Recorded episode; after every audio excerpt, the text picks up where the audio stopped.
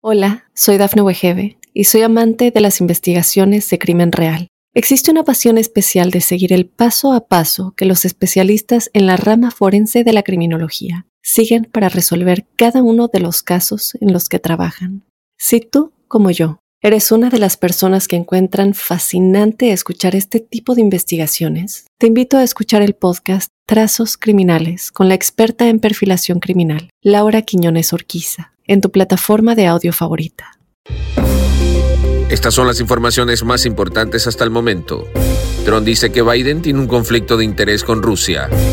Habrá un cuarto cheque para millones de personas en los Estados Unidos. Zelensky afirma que las negociaciones con Rusia son ahora más realistas. Deslizamiento de tierra en Perú deja entre 60 y 70 casas enterradas. Hola, ¿qué tal amigos? Bienvenidos a Mundo Now. Les saluda Alfredo Suárez. De inmediato comenzamos con las informaciones. Según el expresidente Donald Trump, Biden ha tenido una lenta respuesta a la invasión rusa en Ucrania por un supuesto conflicto de intereses de su familia y aunque aseguró que se trata de algo horrible en muchos sentidos, no dudó al señalar la irregularidad en la que estaría envuelta la familia del presidente. En un comunicado, el republicano aseguró que la familia Biden recibió 3.5 millones de dólares de la muy rica esposa del exalcalde de Moscú, Elena Beturina, y que justamente lo que está ocurriendo con Rusia debería ser motivo suficiente para explicarle al país por qué recibieron ese dinero.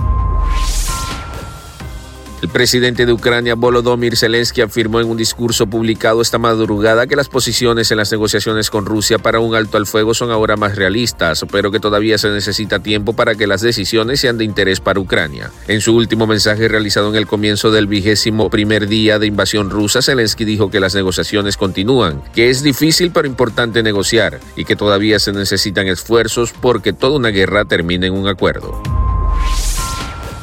Para mala fortuna de los estadounidenses, las esperanzas por un cuarto cheque se ven disueltas, pues acorde a lo reportado por la agencia P, los recursos destinados a la pandemia del COVID fueron sacrificados para tener posibilidad de aprobarse el proyecto de gastos por más cantidad de dinero. Es justo aclarar que el proyecto de los 1.25 millones de dólares no incluye presupuesto para la lucha contra la pandemia, algo que se venía dando desde hace dos años cuando el gobierno de Biden ayudó a la población con estímulos para quienes se quedaron sin trabajo y buscaban cheques de la actual administración. Los desastres naturales suelen ocurrir en cualquier momento de manera muy inesperada. El día de ayer se anunció sobre un acontecimiento en donde más de 60 viviendas se vieron afectadas. Los hechos ocurrieron en Perú donde decenas de familias han perdido sus casas debido a una catástrofe natural. Fue a través del portal de CNN en español que se difundió la noticia que este martes en Perú fue registrado un desplazamiento de tierra en la zona minera de la provincia de Patás, el cual fue ocasionado por las intensas lluvias en los últimos días dentro de esa localidad.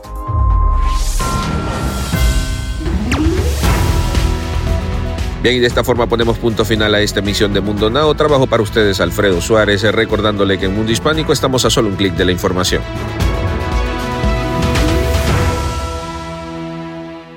Hola, soy Dafne Wegebe y soy amante de las investigaciones de crimen real. Existe una pasión especial de seguir el paso a paso que los especialistas en la rama forense de la criminología siguen para resolver cada uno de los casos en los que trabajan.